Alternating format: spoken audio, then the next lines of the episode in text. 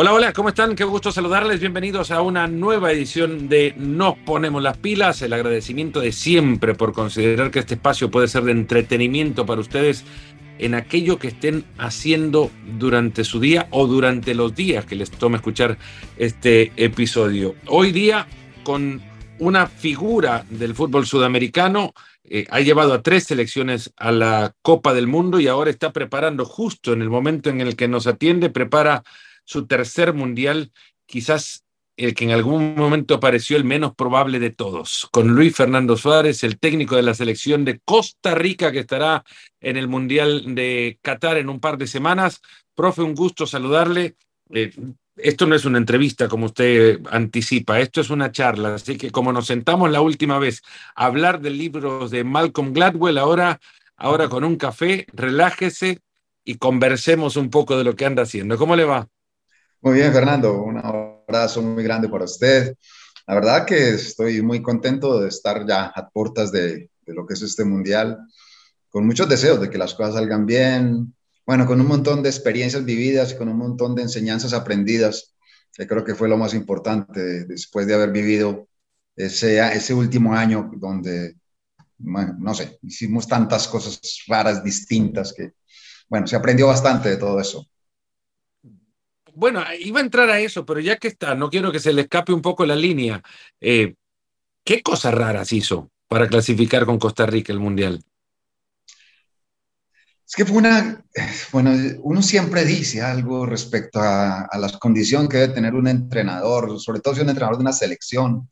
Es como que hay ciertos ya parámetros establecidos entonces uno habla del conocimiento del medio, de saber cómo es el jugador, de qué manera piensa, cómo vive el fútbol, cómo viven los, mm, el común y corriente de, ese país, eh, el mundo, en fin, hay un montón de cosas en las cuales uno compone como parámetros. Y, por ejemplo, cuando yo estuve con, con Ecuador, conocía el medio de pe a pa, porque estuve antes haciendo asistente técnico de Francisco Maturana en las eliminatorias para el Mundial de Francia, luego cuando a mí me nombraron estaba hacía un año trabajando en un equipo de, de Ecuador, el Aucas, mm, ya conocía el, modo de pensar del ecuatoriano. Con Honduras tuve más tiempo, aunque cuando llegué no conocía mucho, pero tuve tiempo, mm, un año o dos años tal vez, antes de empezar el, mundial y creo que eso también es, es importante porque empecé a conocerlo. Bueno, en Costa Rica no, Costa Rica fue sobre la marcha, fue a un mes de la Copa Oro, a dos meses de las eliminatorias, donde uno llega y con un montón de situaciones críticas. Está viviendo una crisis. Bueno, si me llaman a mí a, puertas de una eliminatoria es porque hay un montón de problemas. Y los problemas siguieron porque el equipo pues, no respondía en resultados y había que hacer cosas diferentes, totalmente diferentes. Y se hizo una mezcla totalmente amorfa, un montón de gente muy grande, Brian Ruiz de 38 años, eh, eh, Gaylor Navas de 35, y después había un, chico de 17 años recién saliendo, un montón de cosas por aprender y se armó unas cosas interesantísimas allí.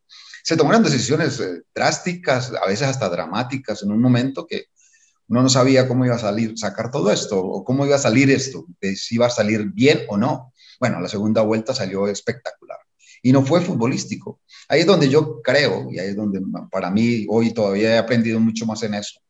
Si quieres armar un equipo, tienes que pensar en armar como si fuese una familia. Yo tuve un tiempo donde ah, eh, eso fue lo que más me enseñaron a mí, pero después con cierto desdén y de pronto hasta con cierta mm, soberbia, eh, hubo un momento en los que yo decía, no, esto es solamente intentar jugar bien, de tener los, los jugadores más talentosos, de tener el jugador que mm, en un determinado momento en, la cancha ya con su capacidad te solucione todo. Y hoy me doy cuenta de que no, hoy me doy cuenta de que el fútbol sigue siendo un equipo y que ese equipo se tiene que conformar como familia, que tiene que haber una idea, una idea propia y que y ellos tienen que apropiar de esa idea. Ni siquiera es de uno, es de todos. O sea que creo que este año ha sido espectacular en eso, porque un poco recibe uno cachetadas, un poco aprende también un montón de cosas. Y básicamente es eso, un, un equipo de fútbol y sobre todo si una selección es un estado mental y es un estado emocional y hay que propiciar que ese estado siempre sea el mejor. Profe, ¿cocina? No, muy malo cocinando, terrible cocinando.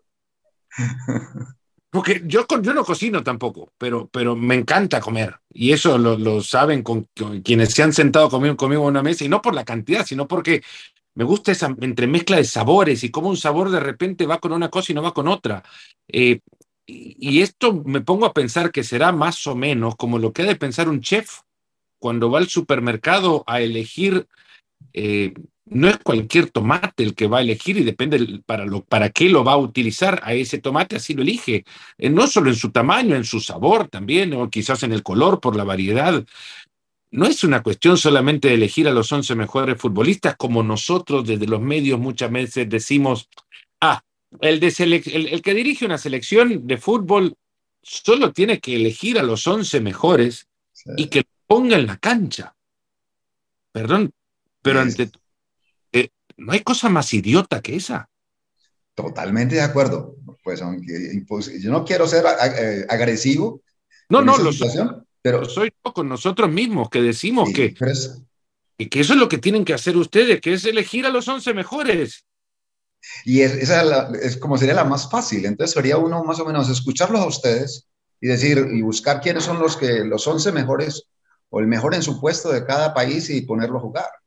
Y esa no es la verdad. Eso es totalmente, totalmente eh, mentira que se dé una situación así.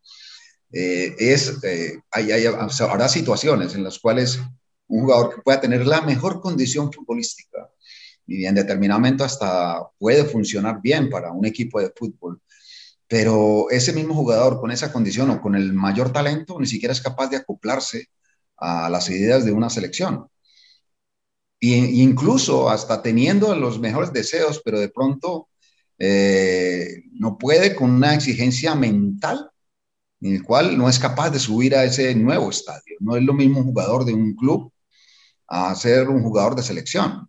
La selección te exige muchísimas más cosas que son básicamente de, de, emoción, de, cómo en determinado momento la presión que, eh, que recibes la puedes aguantar o no.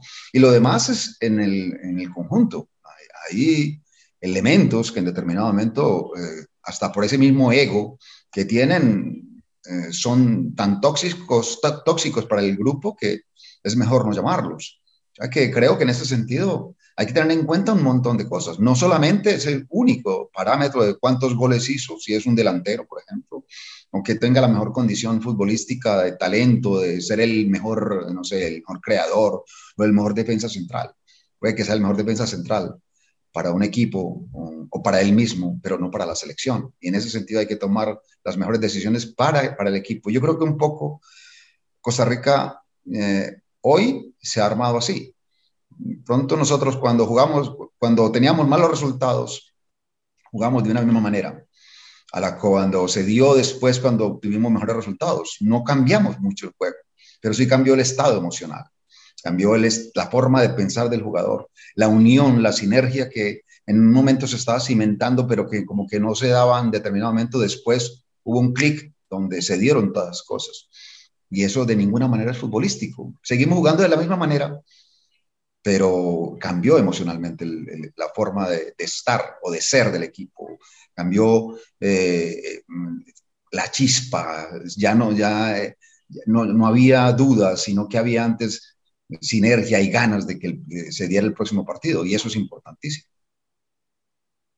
¿Hay un evento puntual que le haga a usted eh, entender que a partir se empezó a construir la sinergia, que se empezó a construir la familia?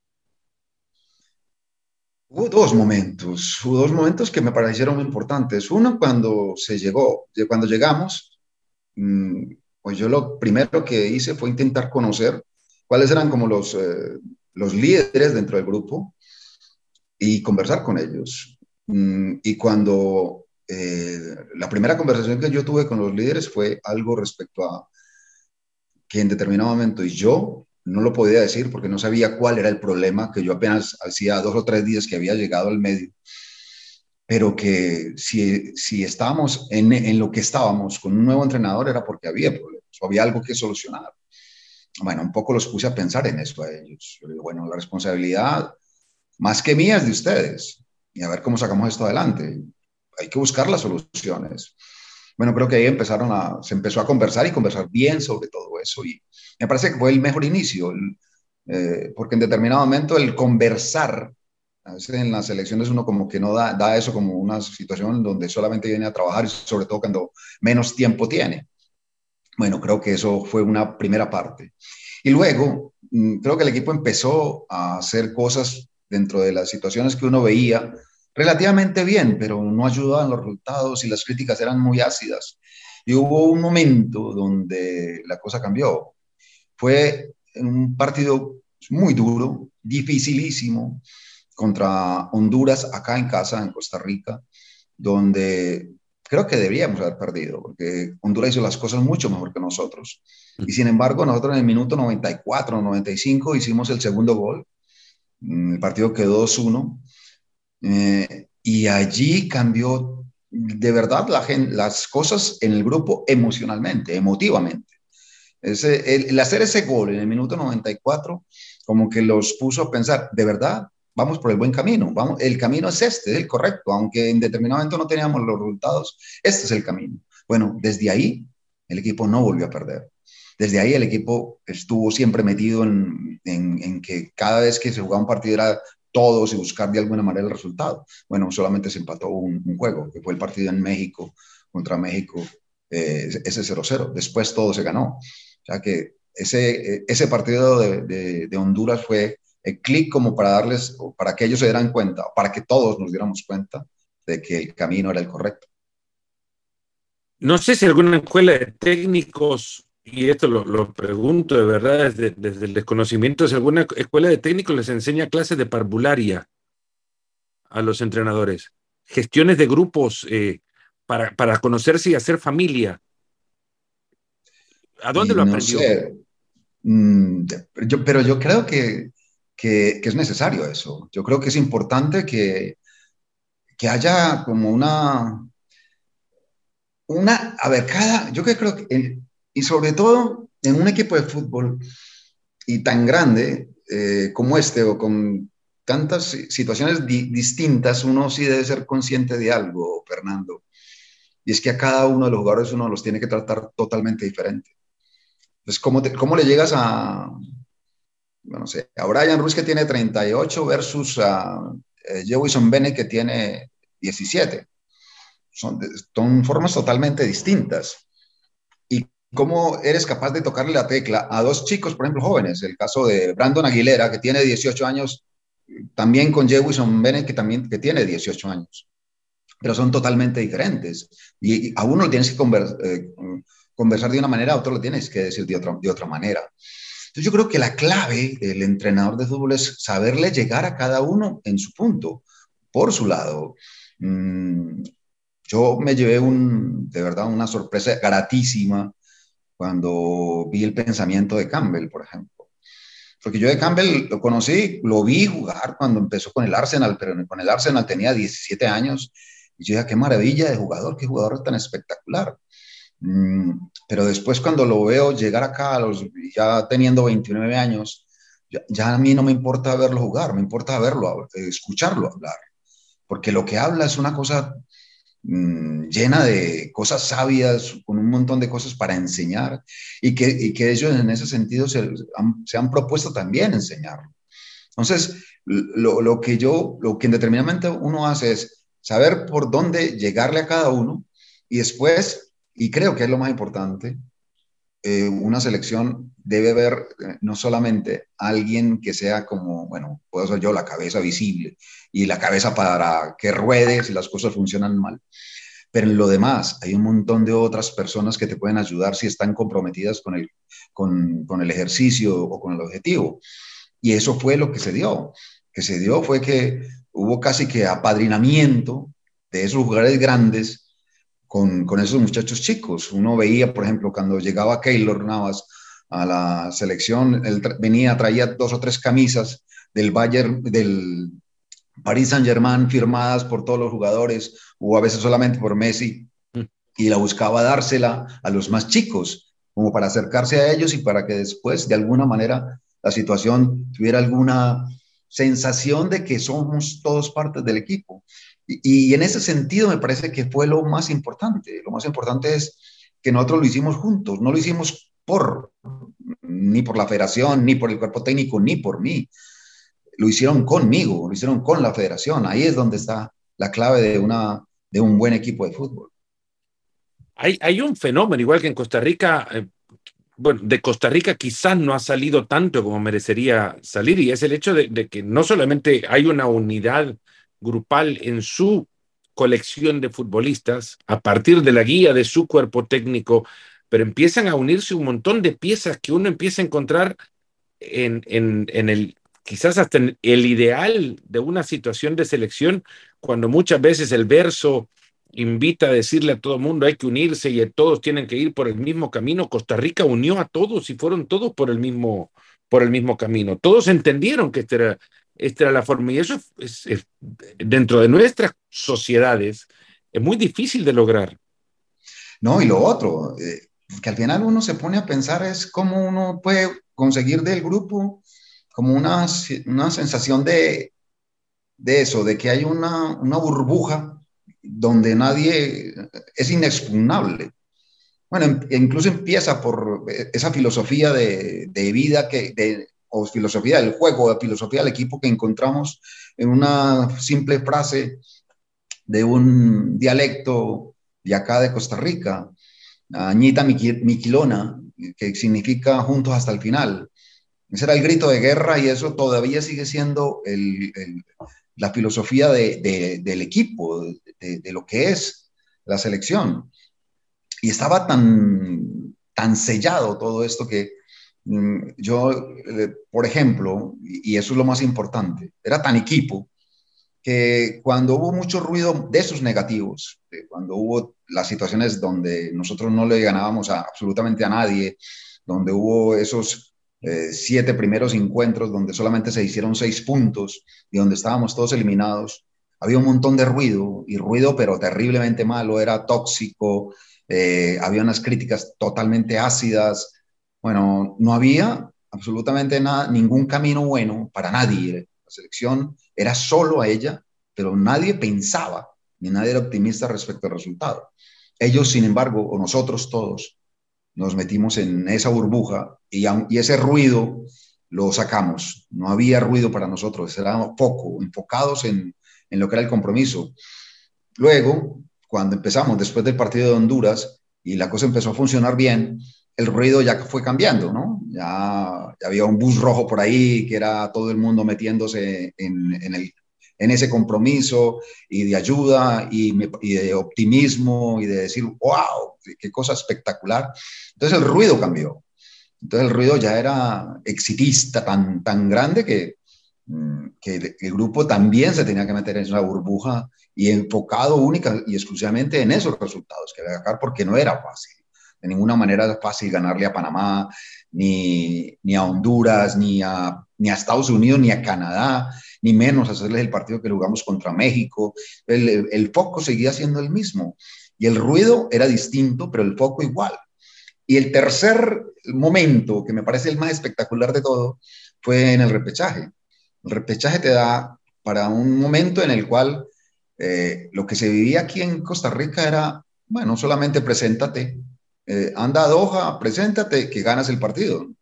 Eh, Nueva Zelanda no existe. Y, lo mejor de todo fue que el grupo siguió enfocado, ese ruido que es distinto, eh, no existía para nosotros y por esa razón se clasificó. Si nosotros hubiéramos entrado en el mismo eh, forma de pensar de la gente de acá, muy seguramente Nueva Zelanda nos hubiera podido eliminar. Entonces, a mí eso es lo que más me, me gusta de este grupo. Y eso es lo que de pronto yo veo a, a futuro, que es lo que más se tiene que patrocinar para lo que venga, enfocados en lo que nosotros, de verdad, en lo que más nos puede ayudar. El ruido no existe para nada, ni bueno ni malo. Eh, no existe solamente cosas dentro de lo que es el grupo. Carlos Salvador Vilardo contaba que cuando él quería evitar que, ese ruido sucio, las toxinas que desde afuera podían llegar a, molestar a su selección, eh, penetraran el ambiente de la selección, iba por los kioscos de todo Buenos Aires a comprar los periódicos de, ese día para que no se leyeran los titulares, ¿no?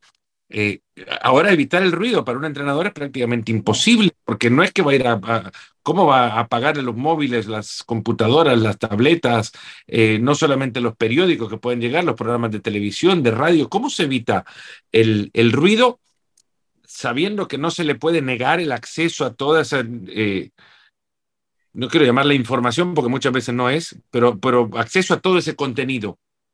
no, no se puede evitar, es imposible evitar es imposible evitar algo como eso. No, creo que haya...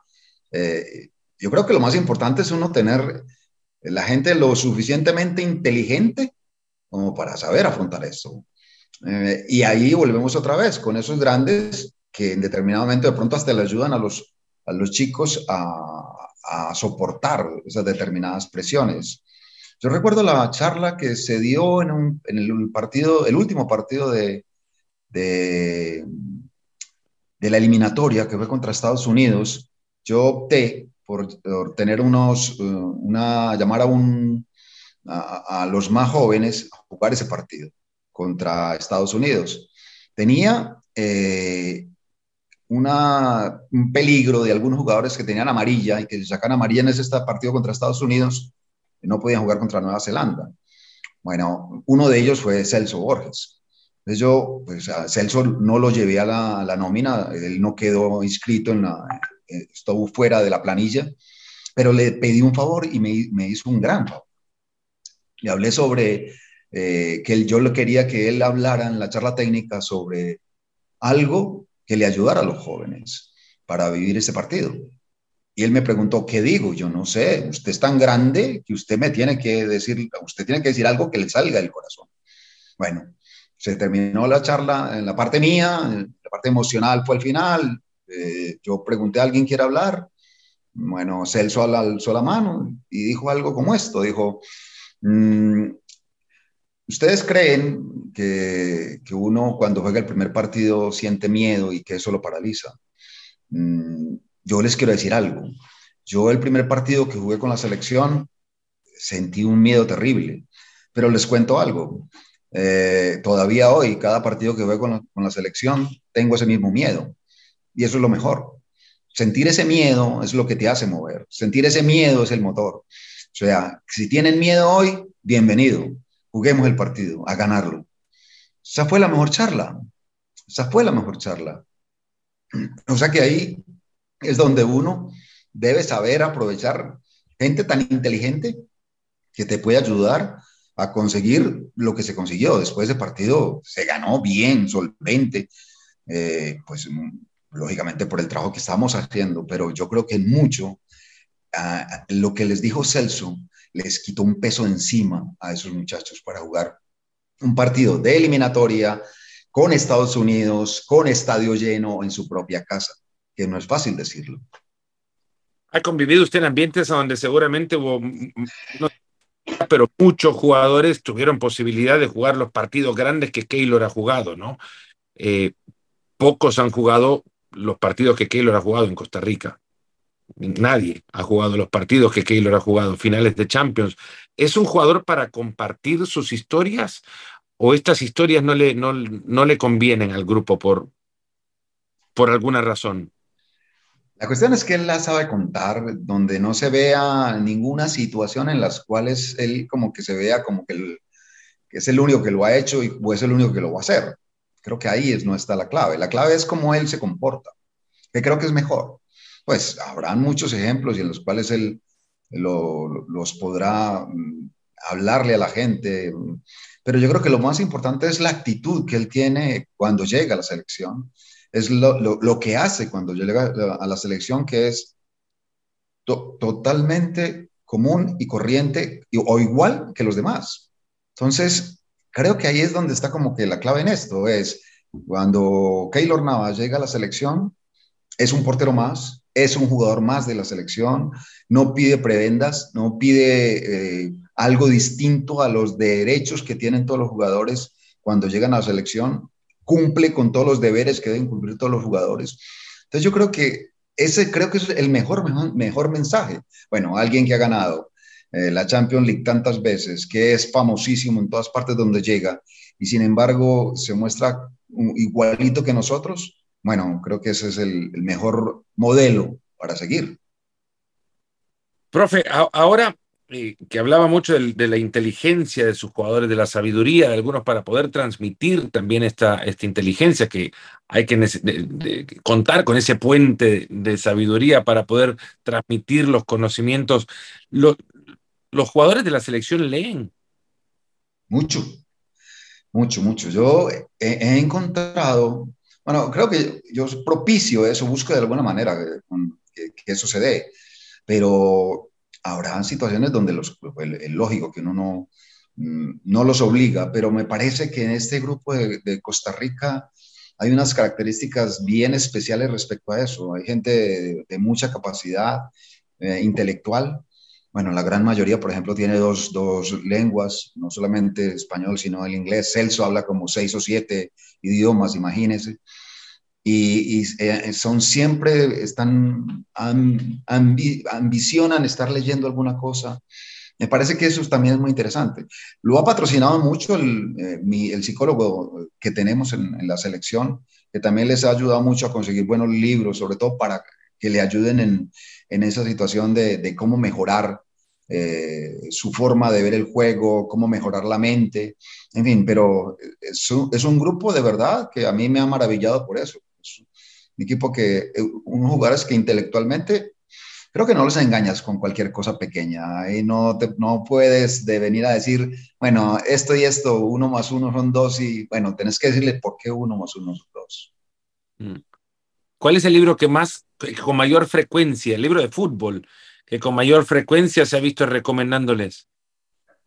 No, sabe que acá no son de libros de fútbol, son más libros de otras, de otras clases de cosas, donde haya eh, más de inteligencia, eh, más de manejo de la mente, incluso más de con la familia. Lo, que uno, o lo que por ejemplo el psicólogo intenta hablarles es sobre un entrenamiento mental, donde haya algo donde el jugador no solamente aprenda de, bueno, es no, es de fútbol, es cómo él puede aplicar esa capacidad mental o ese aprendizaje que, de, que él ve en un libro cómo se puede aplicar después en, en la cancha. Entonces, habla, se puede hablar mucho de libros donde se trabaja la atención, por ejemplo.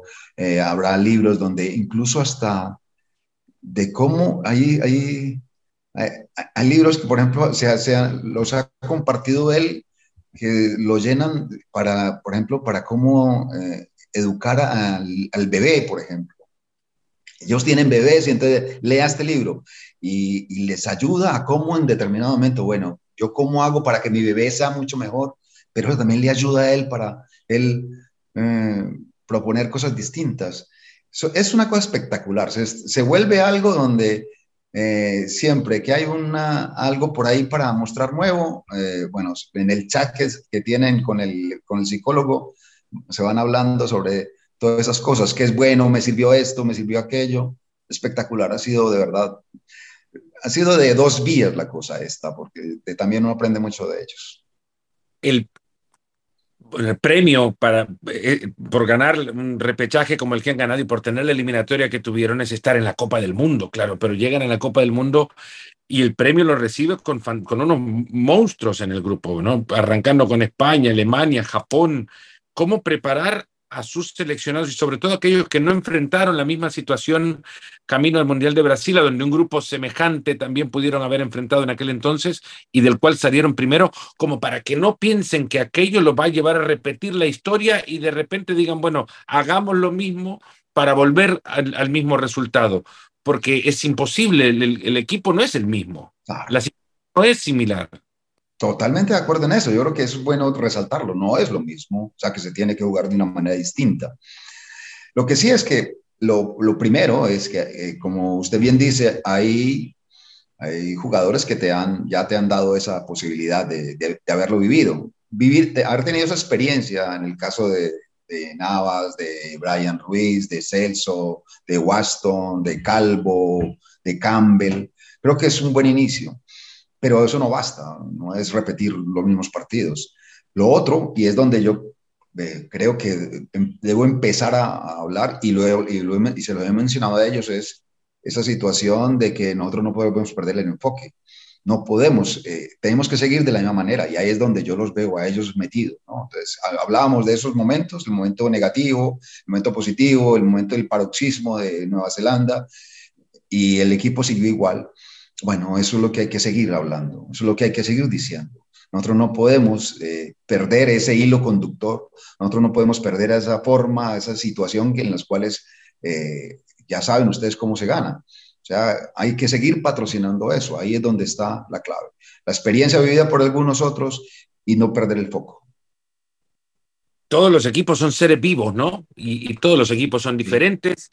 A mí me preguntaban eh, hace unos días, eh, el fútbol es una innovación continua, cuando hay unos que dicen que en el fútbol está todo inventado y la realidad es que puede que en el fútbol, por la limitante de los 11 jugadores en la cancha, menos que alguien juegue de repente sin arquero y decida poner más delanteros, pero con el arco descubierto, eh, los modelos lleguen a cambiar, pero los modelos son lo que son, números con la relación puntual y extraordinaria, única y singular de los futbolistas que los que los llevan adelante, ¿no?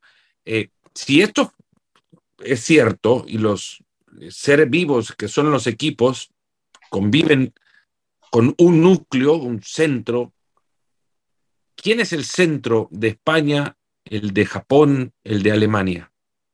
¿Quién es ese jugador que, del, sobre el, el cual se, mueven, se mueve el equipo? Y es una pregunta bien complicada de responder y yo no me atrevo a decir que haya un jugador, porque son equipos de verdad bien colectivos. Lo que sí, por ejemplo, puedo mencionar que haya situaciones en las cuales uno en determinado momento sí tiene que ser claro respecto, independientemente de, de cuál sea el, el, jugador clave. Pero, por ejemplo, España tiene algo, una condición donde estará siempre buscando de alguna manera que haya eh, siempre juego elaborado independientemente de que abran la cancha, por ejemplo, van a buscar siempre el juego interior.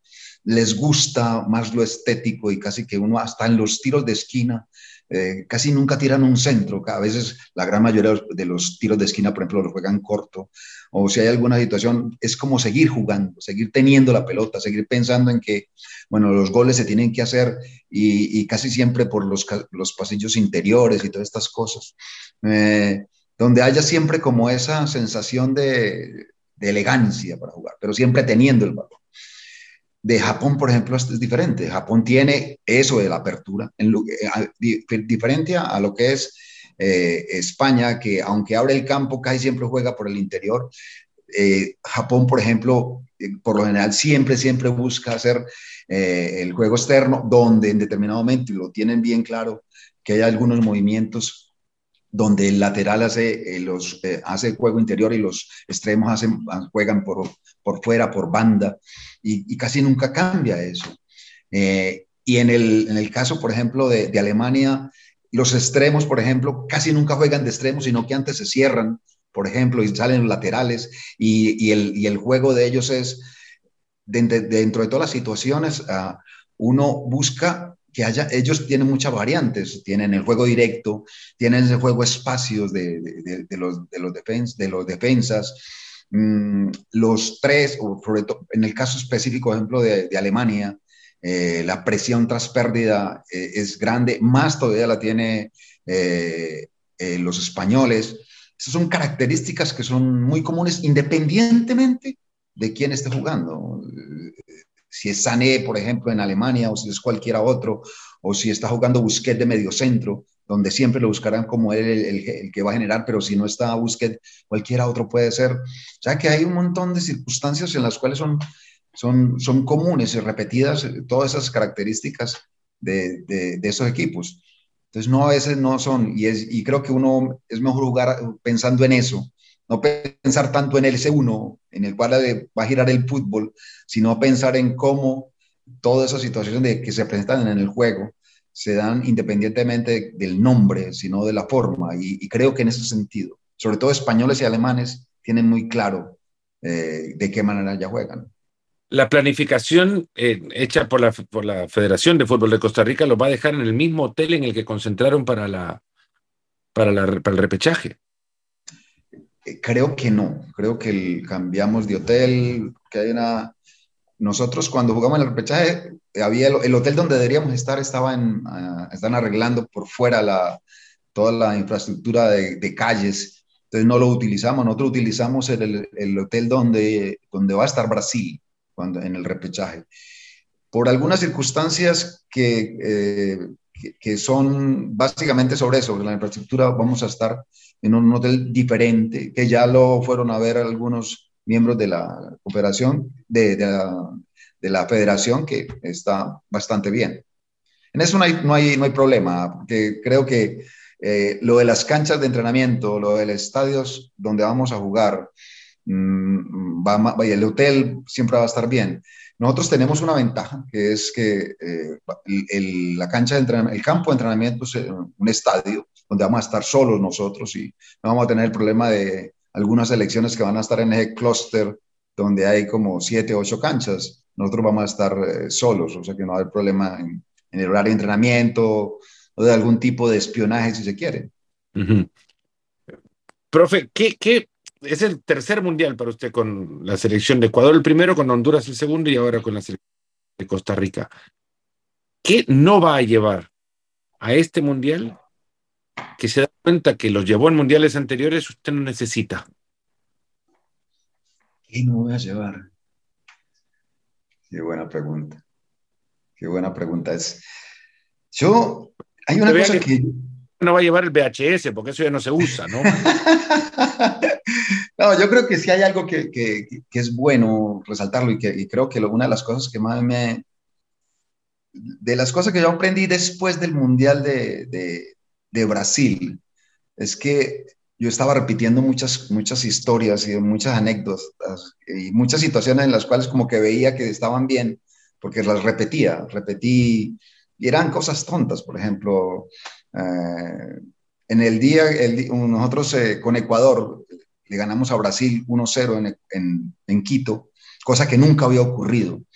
Eh, era una, algo, para, ni siquiera en, en, partidos de, de, no eliminatoria y se le ganó a Brasil. Luego, cuando estaba con Honduras, se le ganó a México en México, en este caso.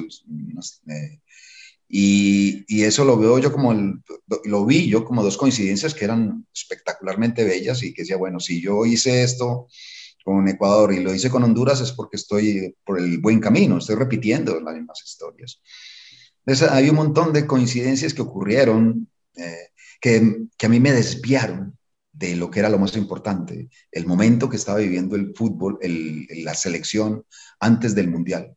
La selección de Honduras tenía algunos problemitas, no había arreglado premios y había ciertas situaciones en las cuales yo dejé de lado.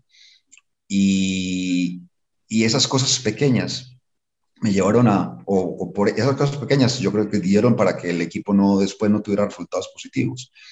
Entonces yo lo que pienso yo hoy, cuando estoy en a, puertas de un mundial, pienso en esas cosas pequeñas. Si hay alguna cosa pequeña, aunque de pronto pareciera que no tuviese ninguna importancia, yo se la daría. No, no, no, no, me, no se me escaparía absolutamente nada. Eh, que a alguien le duele una uña, bueno, hay que buscar de alguna manera que esto se solucione. Si alguien tiene alguna situación como para arreglar y que se puede hacer, arreglémoslo. Eh, no, me puedo distraer con cosas que de pronto te haya vivido. ¿Perdón, Fernando? ¿Van a llevar un podólogo? pues podólogo, pues yo creo que hasta esa podría ser una buena idea, pero por ejemplo, chef, vamos a llevar, eh, vamos a tener cosas donde que el grupo tenga, esté tranquilo en todo sentido. Eh, una de las cosas, por ejemplo, que, que, yo le dije al presidente que hiciéramos eh, es que cada uno esté en su propia habitación. A veces, por lo general, uno siempre busca, los lugares están dos por habitación, por economía y yo, por ejemplo, quiero que cada uno esté en su propia habitación.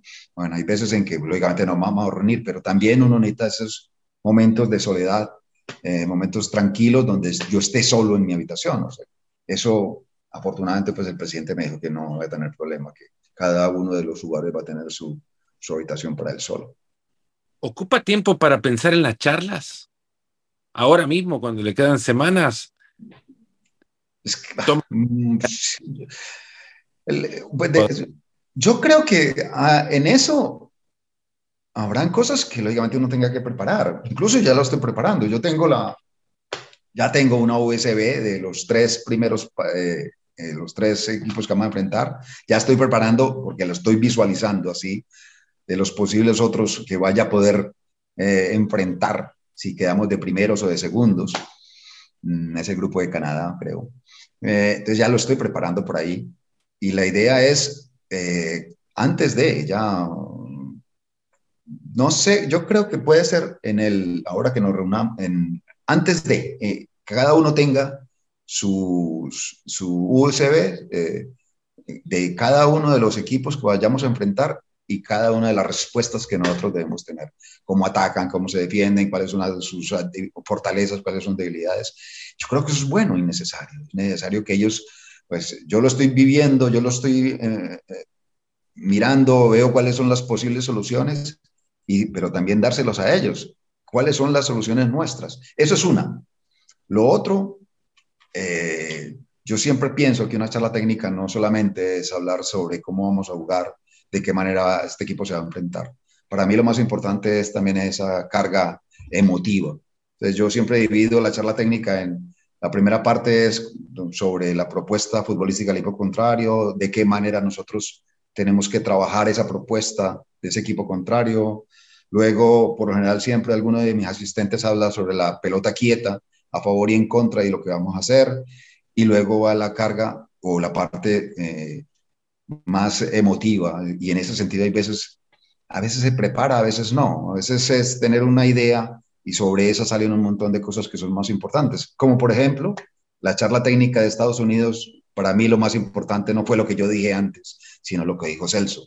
Y eso pues no fue preparado, fue solamente pedí un favor y se hizo de una manera espectacular. ¿Cómo es para un entrenador preparar un mundial? ¿Qué significa? Wow. Para mí es muchísimo. Yo no sé si para cualquier entrenador, para mí es mucho, porque para mí, cuando yo llegué a, al primer mundial en Ecuador, yo primero ni me lo creía que podía llegar. Pues eso sucedió de una manera tal en que, mm, bueno, fue también aprendizaje, ¿no? Estar llegando por primera vez. Eh, luego, cuando se da la situación de, de Honduras, mm, ya es, como había vivido un mundial, yo lo único que quería era volver a otro mundial. Y eso es como que le queda a uno esa cosita por dentro, mm, dentro de lo, que uno siempre pensará. Eh, eh, yo, yo soñaba con volver a un mundial, soñaba con lo de Costa Rica. En, en, yo cuando me lo ofrecieron por primera vez, que fue hace como dos o tres años, y bueno, no se arregló por algunas circunstancias más económicas que otra cosa, yo ya pensaba, bueno, ya, este ya fue mi última oportunidad y no. Bueno, cuando se revivió todo esto y cuando me volvieron a llamar, dije, lo único era volver a clasificar. Y, y, lo que veía al principio era, no podés, no podés, no tenés cómo.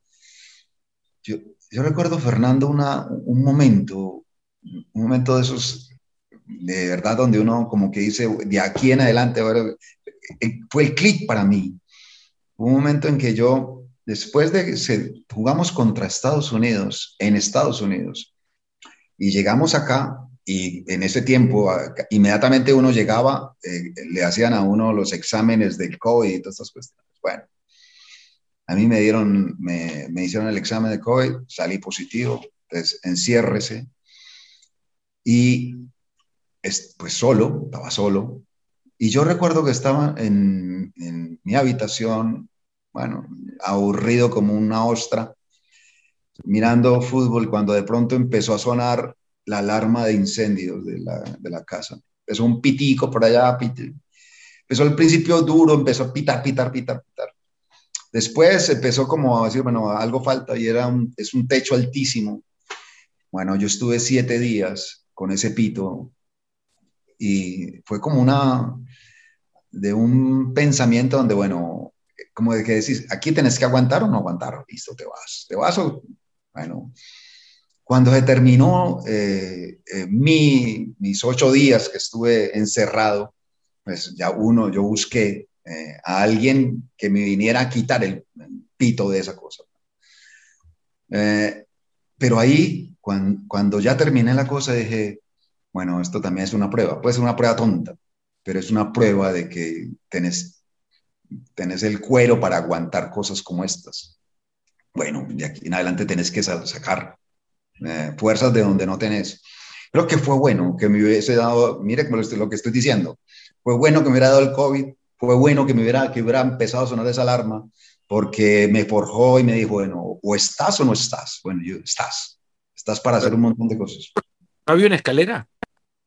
No tenía escalera y como en ese momento, no, hay, escalera en el, en el condominio existe, la, ya, pero a mí me daba, no, no, no era, era muy alto, totalmente alta, muy, no lo podía. Lo, lo, único que intenté hacer fue con una escoba romper la alarma, no pude, no, era capaz. Y me daba temor eh, de contagiar a alguien, pedirle que me viniera alguien a subirse con la escalera y desarmar todo eso. O sea que fue, bueno, y de pronto hasta lentitud para pensar, habría algunas otras opciones, pero bueno, me quedé con solamente aguantarme ese ruido pero me sirvió para forjar también el carácter un poco. Pero eso es como que medio forzado también. Porque se podía, alguien se tiraba, se ponía un cubreboca y, y, que lo arreglaran. Pudo haber Habla mucho de había un montón de cosas. Habla mucho de su condición, de su conciencia, de entender que en podía poner a alguien más en peligro, pero a ver, siete días con una alarma, para probar que tiene cuero, profe, es un montón. No, yo no estaba probando que tenía cuero, solamente que creía, porque que, que, si alguien entraba se, se, enfermaba. Si alguien entraba, porque, bueno, a mí lo que más me dio fue en ese tiempo fue que me llené de, me cargué de, de, mocos y yo estornudaba, estornudaba, estornudaba y botaba y botaba eh, una materia eh, de, de, los de la nariz. Entonces, yo pensaba que la, casa estaba totalmente infectada, entonces me parecía que de pronto llegara alguien y, bueno, ahí creo que fue, bueno, responsable con los demás y responsable conmigo, pero bueno, pero me sirvió para muchas cosas también. No, Aguanta, aguanta bastante, profe, aguantó también este espacio y, no. por eso, porque eh, es siempre agradable conversar con usted, charlar con usted y esto la verdad que se ha sentido como una charla, como alguna vez Arrancaba así diciendo alguna vez hemos tenido y ojalá que alguna vez más tendremos. Eh, profe, la última y como favor, ¿qué está leyendo ahora? Estaba leyendo algo de fútbol. Se llama entrenamiento visceral, el entrenamiento visceral. Ah, bueno, es bueno, buenísimo.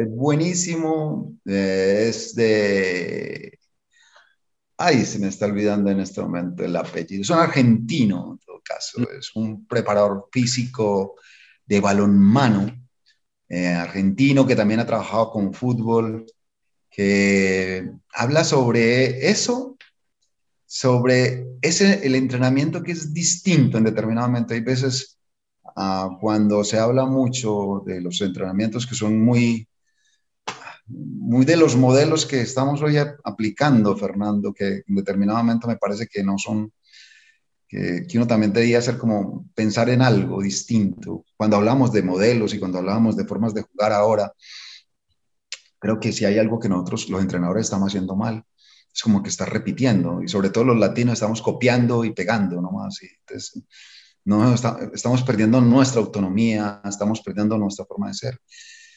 Y un poco eso en los entrenamientos se refleja. Entonces, eh, eh, es, ese libro habla sobre que en determinado momento los entrenamientos deben ser distintos, pero para entrenar, ponerle problemas más a la mente para después, cuando se dé eh, en el partido algo parecido o de pronto una, una, situación más o menos a lo que se ha vivido, la puedan solucionar. Ahí, ahí hay momentos en los cuales, y por ejemplo, en el caso específico eh, que yo recuerdo hace muchísimo tiempo, hace 20 años, cuando yo empecé a trabajar en esto, del 20, 30 años, eh, recuerdo que en Colombia hablábamos mucho del trabajo zonal y hablábamos de la línea de cuatro y, uh, o el 4-2 con dos volantes de recuperación.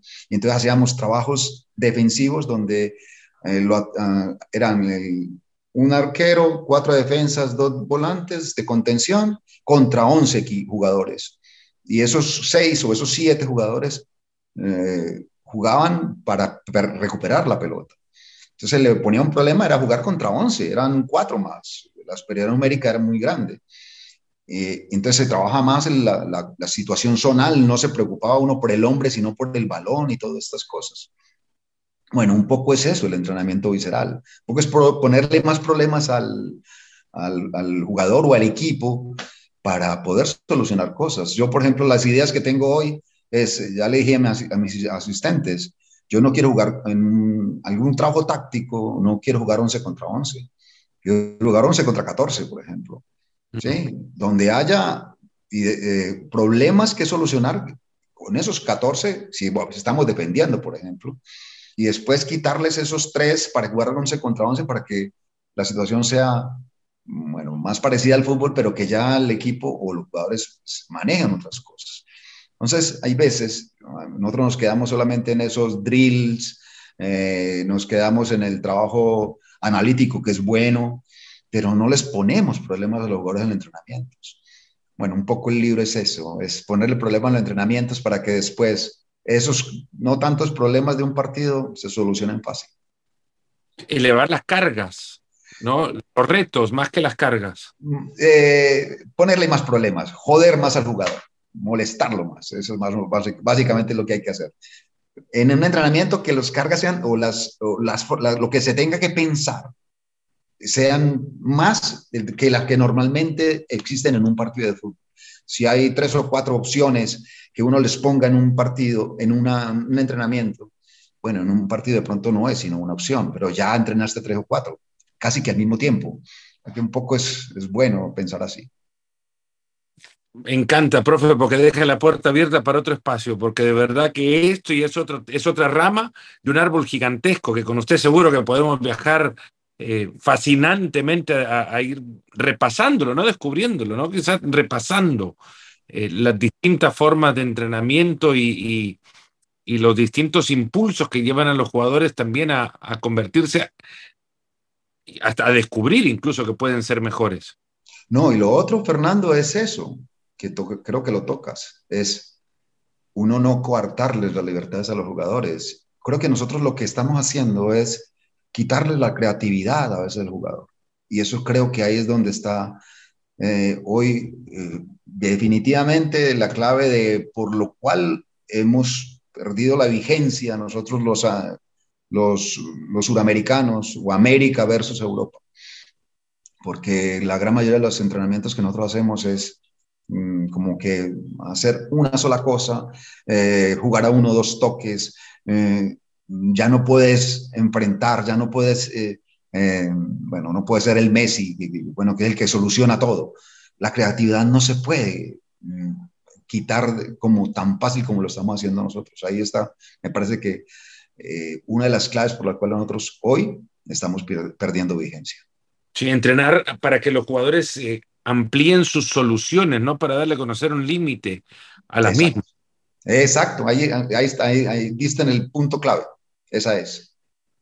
Luis Fernando Suárez, la verdad que le agradezco infinitamente el tiempo que nos ha regalado y es fascinante conversar con usted, conocer un poco de la trayectoria de Costa Rica hasta esta Copa del Mundo, de la suya, sus sensaciones rumbo a otro, a otro mundial y, cómo prepara también esa, ese entrenamiento para que los jugadores sepan que, que, bueno, deben llegar preparados para, para lo que se viene, que es una carga de problemas gigantesca y ojalá los podamos responder. vamos a responder bien a cada cosa. Yo creo que es lo más importante, tener, estar enfocados en cómo responder. Eso es lo más importante, Fernando. Muchísimas gracias por la invitación. A usted y a ustedes también, porque han llegado hasta acá en este episodio de Nos Ponemos las Pilas. Será hasta el próximo. Un fuerte abrazo.